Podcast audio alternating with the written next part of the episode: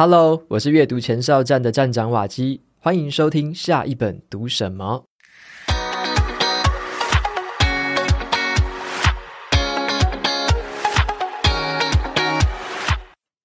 你想要在 AI 转型的浪潮当中站稳脚步吗？还是你在 Chat GPT 还有机器学习成为新常态的现代，想要找到一张蓝图来指引新方向呢？我今天呢要来跟大家分享的这本书，谈的就是 AI 对于企业经营还有职场工作的各种影响，是帮助你全方位认识 AI 趋势的首选。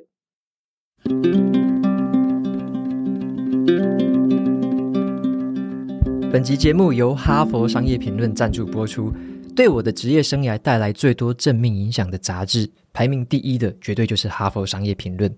六年前呢、当我还在台积电担任工程师的时候，带领一个小团队，我就已经付费订阅《哈佛商业评论》了，加速自己在学习管理还有领导的诀窍。像是我第一次接触到敏捷式专案，还有仆人式领导，就是从这本杂志学来的。我就试着把这些新颖的概念放到工作上面做实验。那哈佛商业评论真的帮我加速学习了好多职场技能，也让我了解了商业思维和职场工作之间的关系。这本杂志也在我心中埋下一个信念：我可以从全世界顶尖的管理专家身上直接学到管理还有领导的技巧，不必受限于公司的文化，能够看到比身旁的同事们更广阔的视野。非常多的管理大师啊，都是在这个杂志发表他们重要的那一篇文章。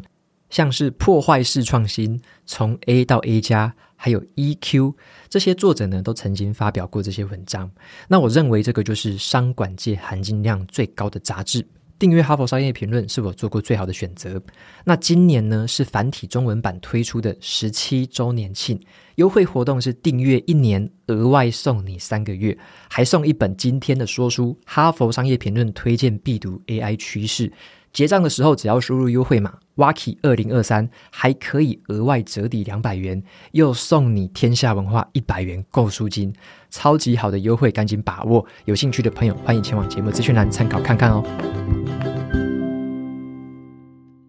那我要介绍的这本书呢，就叫做《哈佛商业评论》推荐必读的 AI 趋势。这个是由全球最具指标性的管理杂志《哈佛商业评论》他们精选出来的文章集结成这本书。书里面呢，不仅解析了这个 AI 如何颠覆这个传统的商业模式，还有工作方式之外哦，还涵盖了很多行销、人力资源、产品定价，还有很多角度的使用观点。等于啊，在这一本书里面呢，直接哦，你就可以读到最具权威性的这些 AI 文章的精选集。这本书里面呢，谈了很多主题哦，像是 AI 的应用对于企业的经营团队，还有我们个别工作员工有什么样的影响。从这个怎么样正确的应用 AI 来行销，到如何避免 AI 产品带来的这个道德风险，是应有尽有。而且不止如此哦。书中的文章啊，大部分都提供了一系列的实用的策略跟方法。如果你是经理人、企业领导人，或者是新创企业家，都能够迅速的掌握 AI 趋势，并且顺利的导入这个企业来做 AI 转型。简单来说啦，这本书就是涵盖了关于 AI 各个方面的问题，让我们从一种很全局的观念去思考 AI 对于这个企业经营还有职场工作所带来哪些影响。以下呢，就来跟大家分享一下我从这本书里面得到的四个收获。首先，第一个是 AI 应用的这个适用领域。书里面有一篇文章提到啊，AI 科技的适用领域是我们必须要很注重的事情。像是车子啊，偶尔发生故障、发生事故哦，这是不能容忍的嘛。但是呢，AI 艺术家如果创作出一些很棒的画，或者说创作出一些很烂的画，是可以接受的哦。例如说啊，像是在交通或是医疗这种高风险的领域，即使是那种很微小的错误，也有可能会导致很严重的后果，包括这个生命危险哦。因此啊，在这些领域当中，AI 的错误啊是不能够被容忍的。像是啊，一个错误的 AI 医疗建议好了，它可能就会导致医生做出错误的判断，而耽误了病人应该接受治疗的这个风险。那么呢，一个自动驾驶的车辆的失误，也可能造成交通事故。那严重一点，可能会威胁到人们的生命安全。一方面来说啦，如果站在道德高点的角度来看，很多人就会主张说，不能够单纯的将 AI 的失败啊当成是什么学习过程啊，或者是不可避免的错误啦。因为一旦发生这些错误之后，这个影响跟伤害的很可能就是一个人的一辈子。但是另一方面哦，站在比较工程学的角度来说啊，这种错误呢，反而是科技发展的必经之路，就很像是反脆弱那一本书里面有一个观念。为了让整体具备反脆弱性，也就是 AI 科技的发展带来的好处，我们就得接受个体的脆弱性，就是 AI 的发展过程当中一定会伤害到某些人。以历史的经验来看哦，后者是比较有可能会持续发生的。那相反的啦，对于那一些比较高风险的领域啊，哈，就是跟那些不一样的，就是那种创造性跟表达性的领域。像是艺术创作或者是行销文案的撰写，那 AI 的失败呢，就可以很宽容的去接受，因为在这些领域当中啊，即使 AI 创作出来不受欢迎或者是品质低劣的作品，后果就只是别人会不满意，或者是市场的接受度很低而已，不会影响到人们的什么生命安全或健康。因此啊，这篇文章的建议就是说，可以将 AI 应用在这个创造性跟表达性的任务，像是撰写行销文案。而不是那一些危险啊，或者重复性的任务哦，像是驾驶堆高机、自动驾驶之类的。然而啊，我自己的看法是这样子的：引用刚刚我所提到反脆弱的观念啊，AI 终究会接手所有高风险、低风险的任务啊，只是时间早晚的问题而已。第二个呢，收获来跟大家分享，就是 AI 可能会妨碍在职学习。有很多企业的领导人，他们就导入了 AI 的应用，大部分都希望说对企业带来正面的帮助嘛。可是书里面有一篇文章就提醒一件事情，那就是 AI 很可能会妨碍新进员工的在职学习。这篇文章啊，就引用了很广泛的证据显示哦，当一家公司他们部署 AI 应用的时候，经常会阻碍在职学习这个很重要的这个学习途径。文章的作者呢，跟他的同事就发现啊，当某个流程完全是改用机器去取代的时候啊，原本的老手跟专家他们就不再需要积极的参与了，因为机器会搞定大部分的事情嘛。那对他们来说啊，这个新的方法就会像一个黑盒子一样，反正它会动就好了，老手可能就会懒得解释细节，因此呢，也剥夺了新进人员的这些学习机会。好，为了避免这个问题哦，文章就提供了一种不同的学习方法，叫做影子学习。好，那这个方法我就觉得很适合啊，给主管或是企业的领导者参考看看。首先是呢，我们要确保一件事情是，学习者他有机会在真实的工作当中去挑战自己的极限。让他们去碰到困难，让他们有机会去犯错，然后从这个错误当中重新的振作起来。为了做到这一点，必须要由原本的专家去设计真实情境的挑战给他们。其次啊，是要建立清楚的管道，让最优秀的这些第一线的员工来担任导师跟教练，重新设计一些角色跟激励的诱因，去协助学习者熟练怎么样跟 AI 一起合作的这套新方法。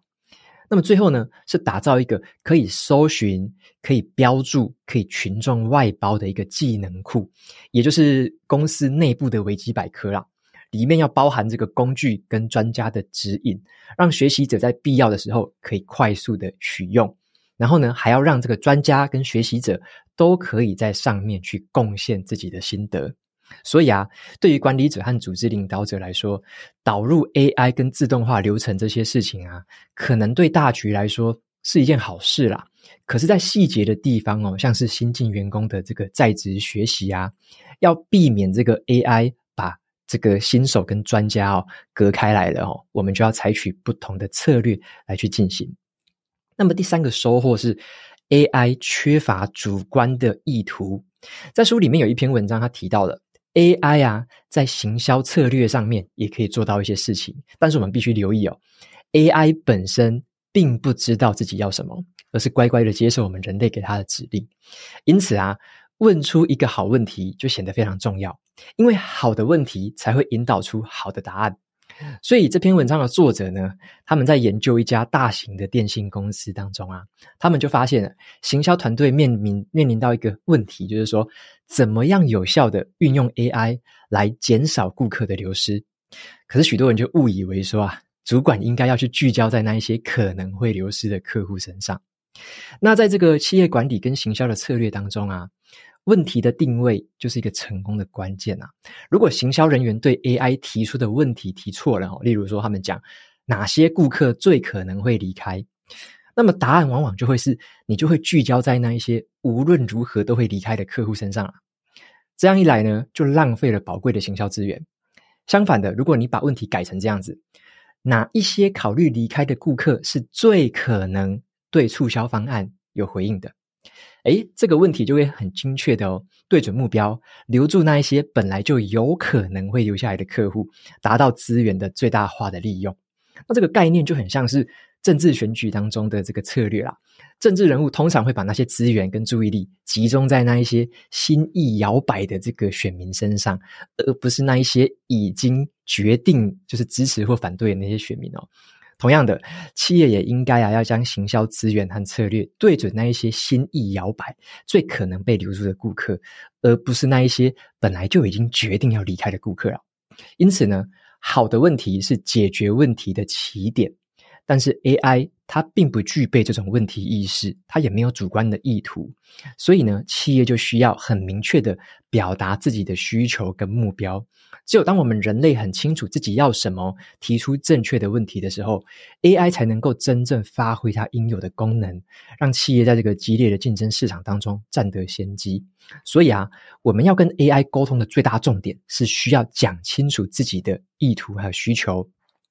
再来第四个收获是这样子哦，关于 AI 的这个道德跟伦理问题啦。随着这个 AI 的技术在各行各业迅速的发展开来，道德跟伦理问题也越来越引人关注。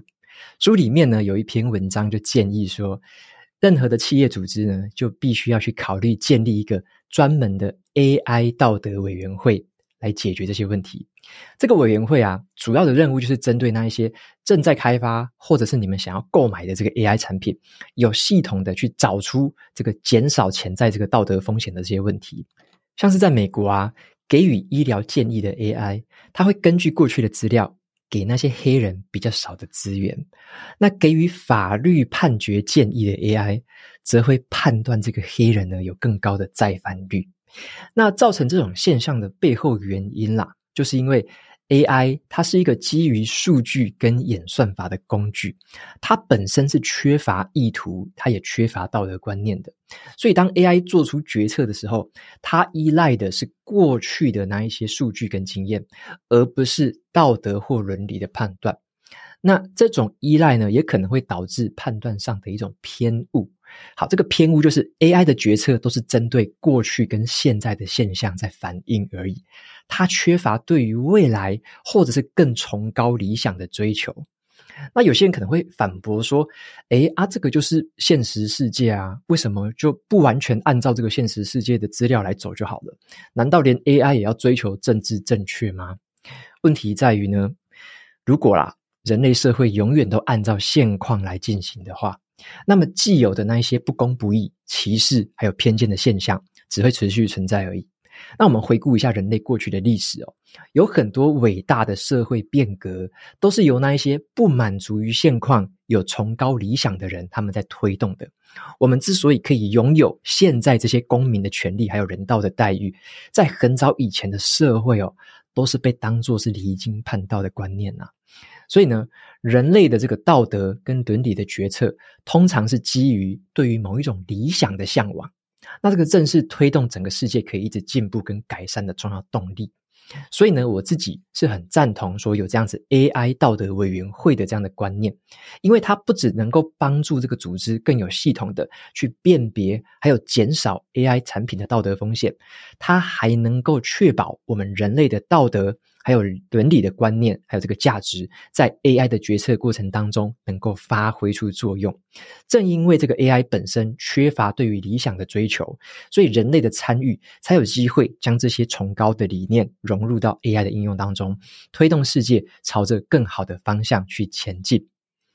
那么最后呢，我来总结一下哦。如果你平常就像我一样是有固定在阅读这个哈佛商业评论的文章的话，书里面的文章你可能或多或少都有点印象了。但是啊，如果你平常都没有读过哈佛商业评论，那么这本书就一次性的把最值得你阅读的那一些 AI 文章都收录进来。我也曾经写过一篇文章，叫做《哈佛商业评论杂志的订阅心得还有评价》，把它放在节目资讯栏。如果你有兴趣的话，可以前往参考跟阅读看看。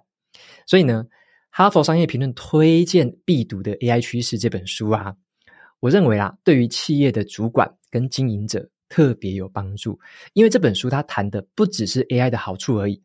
更多的是聚焦在 AI 的风险，还有导入 AI 的时候，你会遇到哪些困难跟挑战？